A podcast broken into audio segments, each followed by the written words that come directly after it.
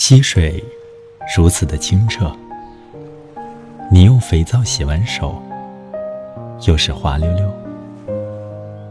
清晨的松果在炉子里燃烧，火里乱蹦，也像我的心乱蹦。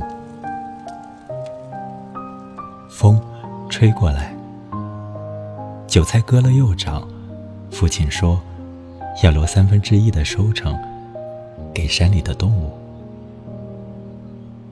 于是夜里，野猪吭哧吭哧的吃掉地上掉落的樱桃，而鸟也吃掉了樱桃里最好的果肉，剩下的留给狐狸和土狼。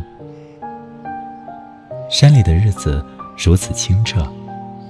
制造肥皂，用丝瓜的纤维做洗碗巾，皂荚籽做洗洁精。